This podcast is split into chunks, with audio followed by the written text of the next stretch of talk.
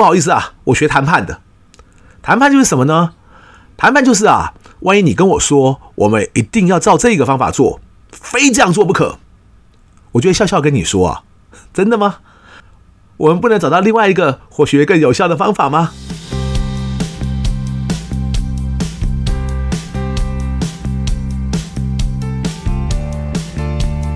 一谈就赢，Do the right thing。大家好，我是 Alex 郑志豪，欢迎收听一谈就赢。我们希望透过这个 Podcast 频道，让大家对谈判有更多的认识，进而能透过运用谈判解决生活中的大小问题。一谈就赢的 YouTube 频道，过去其实没有什么在刻意经营哦。那从今年八月开始呢，为了给大家更多不同形式呈现的内容，我也开始陆续制作了不少 YouTube 影片哦。但相对于各位现在听的这个 Podcast 节目，我们几乎每天收听的人数都在稳定上升中哦。YouTube 那边呢，不晓得是不是观众的族群或喜好和我们这边差很多，所以点阅人数和 Podcast 收听的人数呢不成正比。当然，离我原先的网站主题文章会去点阅的人数就差得更远了哦。所以这边也呼吁一下大家，假如平常也有在看 YouTube 的朋友，有机会的话，也欢迎按赞追踪。一谈就赢的 YouTube 频道，我希望大家能够发现，我之所以选择文字、音频以及影片三个不同形式来呈现，其实是因为各自有不同的内容会比较适合。所以，即使是一个看起来相近的题目，你会发现我提到的内容或素材都不太一样。而更不要说这三种不同形式的不同管道，其实也都有许多各自才会有的主题。例如，一谈就赢的 YouTube 频道目前正在推出我对华顿商学院最受欢迎的谈判课这本书的深入解析嘛。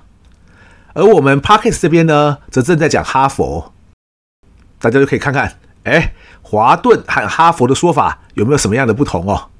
那我作为一个呈现者，又会不会因为同时在做两个不同的主题呢，而看起来有点精神分裂哦？好，上一集与大家提到。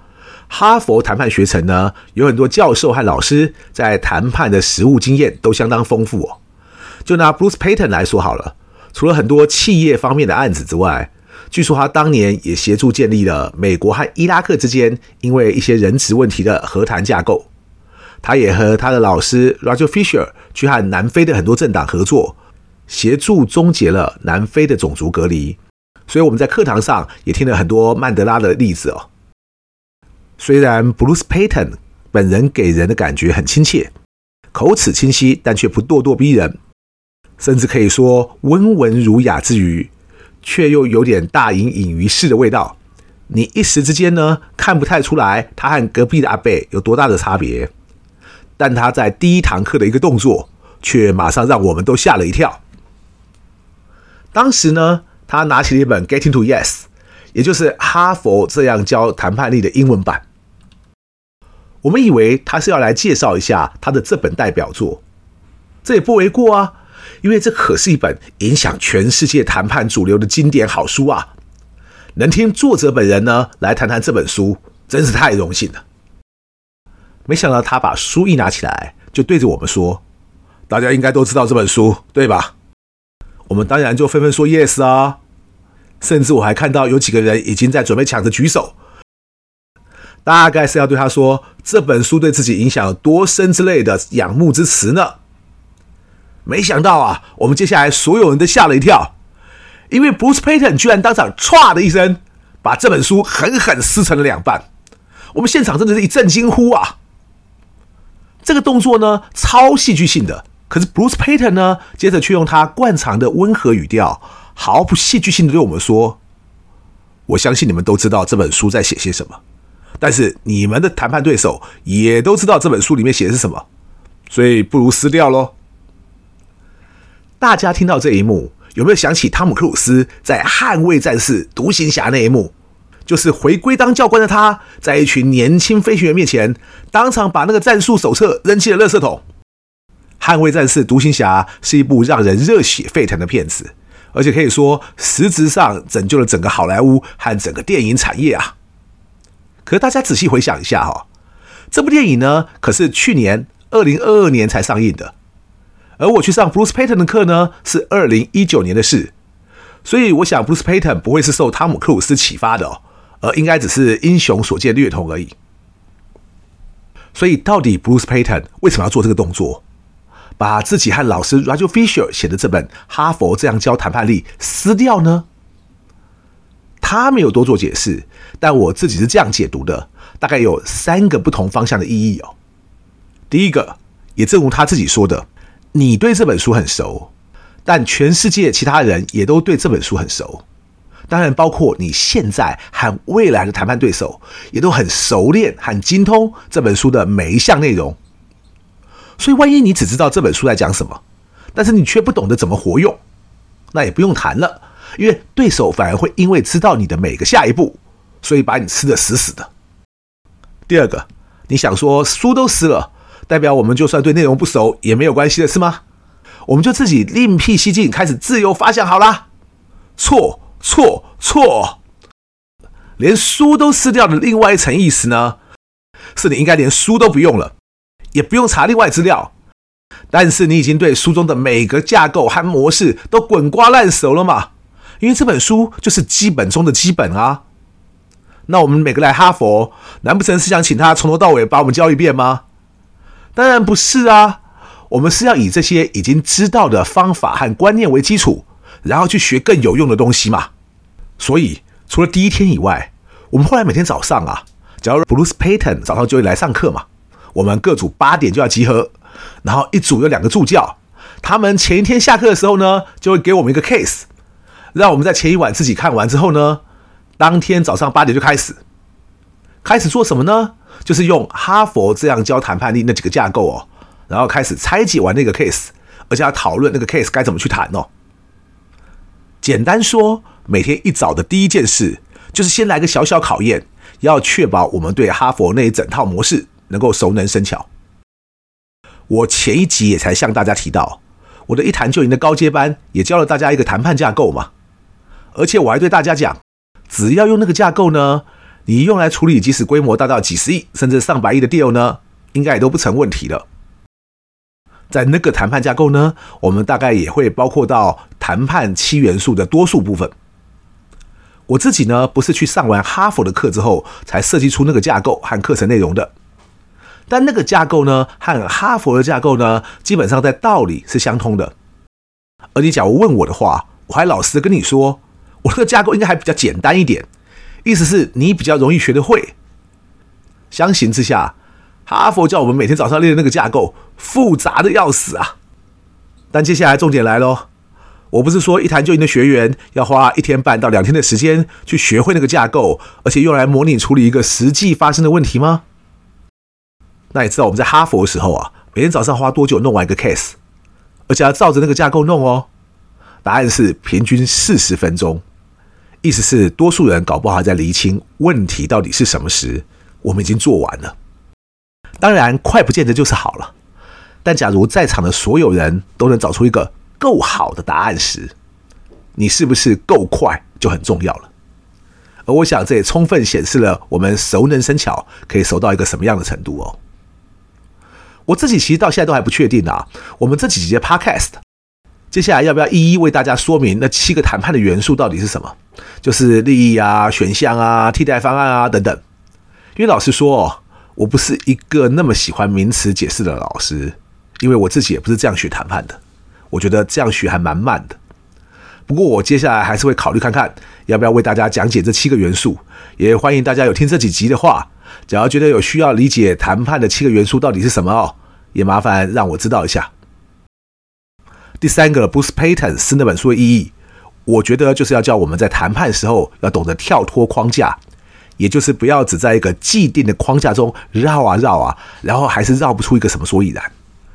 什么叫既定的框架呢？其实大家也不用想那么复杂，我们就拿最近要上市的 iPhone 十五来说好了。好像在我们这集播出的时候，很快 Apple 官网就要开始开放预购了嘛。好，其实早在发表会甚至知道什么时候之前。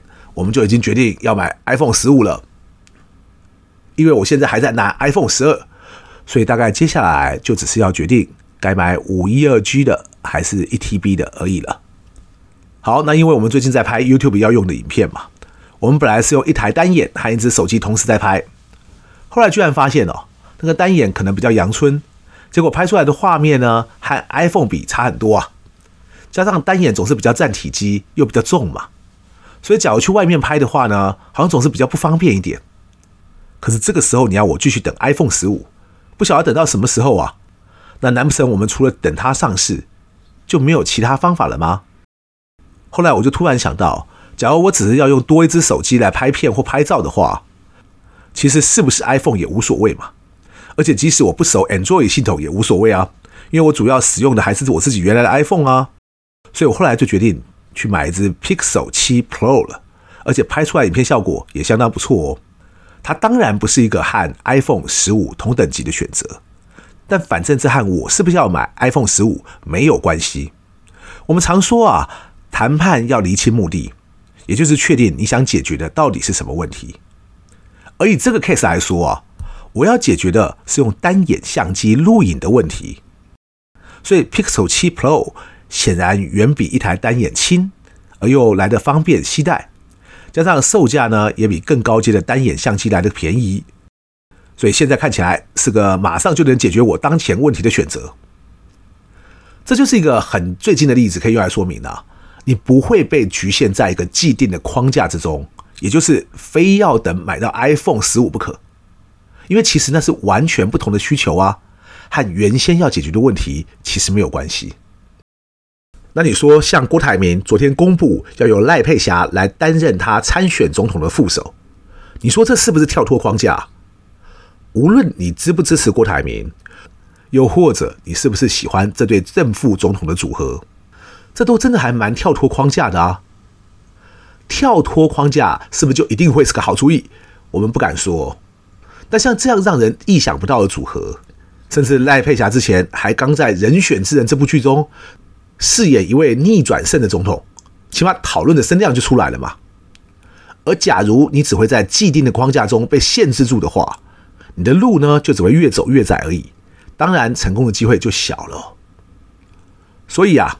Bruce Payton 他只做了一个把书撕掉的动作，但其实可能呢有至少三个不同层面的意义，可以说完全实践了尽信书不如无书这个道理。也顺便一提哦，你说这三个意义都是我自己认为的吗？那 Bruce Payton 有这样解释给我们听吗？没有哦，因为整个哈佛学生都是这个样子，多数的时间呢不是老师在讲课给你听啊，其实就是不断的演练，然后不断的检讨哦。而且老师是参与我们的检讨，主体是作为学生的我们，我们要来检讨给那个老师听，不是老师啊在那边长篇大论，然后学生在台下猛抄笔记哦。所以我回台湾来当个讲师之后，其实有时候也不太适应呢、啊。我还去上了一些其他教什么教学技巧的老师的课，那些课啊，乍听之下好像很有道理呀、啊，但是很多内容其实狗屁不通啊。举个例来讲哈，就好像我刚刚提到。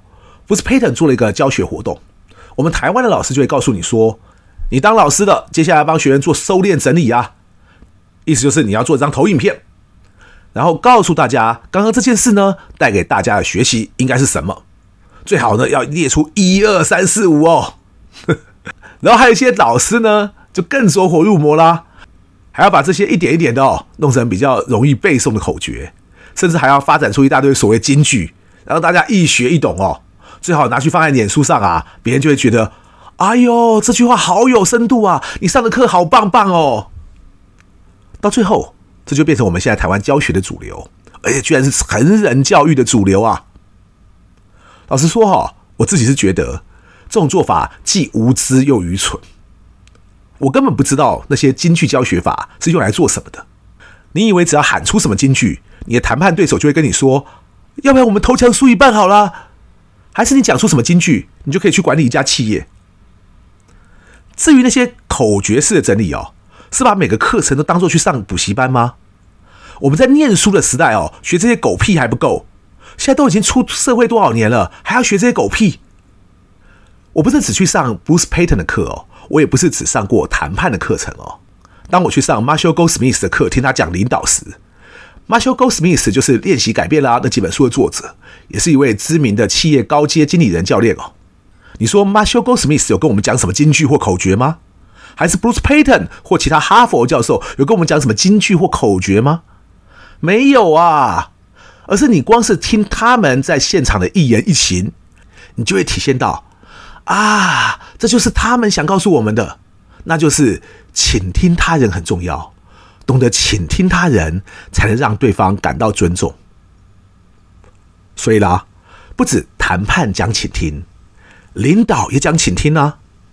像我们刚刚提到。当我们进行完一项教学活动或演练之后，要不要检讨？要不要收敛整理？当然要啊！但是应该是学生来整理给老师听的啊，不是老师反过来整理给学生听的哦。否则，成人教育和那种填鸭式的学校教育到底差别在哪里呢？现代的教育都在讲要以学生为主体，但假如你真的相信要以学生为主体的话，老师讲那么多，到底要干嘛？你应该让学生有发挥的空间呢。所以在一场学习之中，你应该让学生现场就要收敛归纳出一些属于他自己的想法，然后我们才知道他到底学的如何啊。而作为老师的，这个时候就要懂得倾听呢。我们刚刚不是还在讲谈判也要讲倾听，领导也要讲倾听吗？那假如你是个教谈判的老师，你却连倾听都做不到。那你教的到底是什么？谈判的十大口诀吗？教那个东西又真的会在实际谈判的时候有用吗？好，今天真的是有感而发哦，因为我觉得我自己是很热爱教学这件事啦。但我看到台湾所谓企业培训这一块的主流哦，受到很多不晓得哪来的所谓教学方法或是教学技巧的制约哦。我不像他们这样教，还会有人主动来建议我说：“郑老师啊。”你可以怎样怎样哦？这个地方呢，还可以再解释清楚一点哦。啊，那个地方呢，可以再发张表给他们参考啊。我讲一句不客气的话，你什么东西呢，都要帮学员弄得好好的。你是把他们当白痴吗？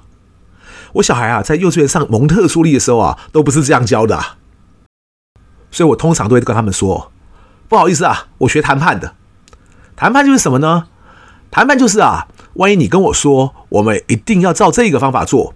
非这样做不可，我就会笑笑跟你说啊，真的吗？我们不能找到另外一个或许更有效的方法吗？所以谈判到底是什么？谈判不是要讲赢你哦，而是要找出更多不同的好方法。这就是我在全世界得到的最大收获。一谈就赢，希望能让大家都更了解谈判。感谢大家今天的收听，我们下次见。